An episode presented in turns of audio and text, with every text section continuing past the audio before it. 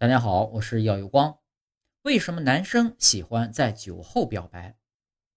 男生啊，的确喜欢在酒后表白。据不完全统计，男生每次喝完酒之后，对异性表白的能力呢，增加百分之一千二。酒壮怂人胆，看来是有道理的。英国伯明翰大学的心理学家伊恩·米切尔做过一个关于酒精对大脑影响部分机理的实验，结果显示。酒精能减少恐惧、焦虑和压力等负面情绪，而且让人更倾向与异性交流。法国心理学家劳伦贝格对三百名志愿者进行了心理测试，测试志愿者饮酒前后的自信程度。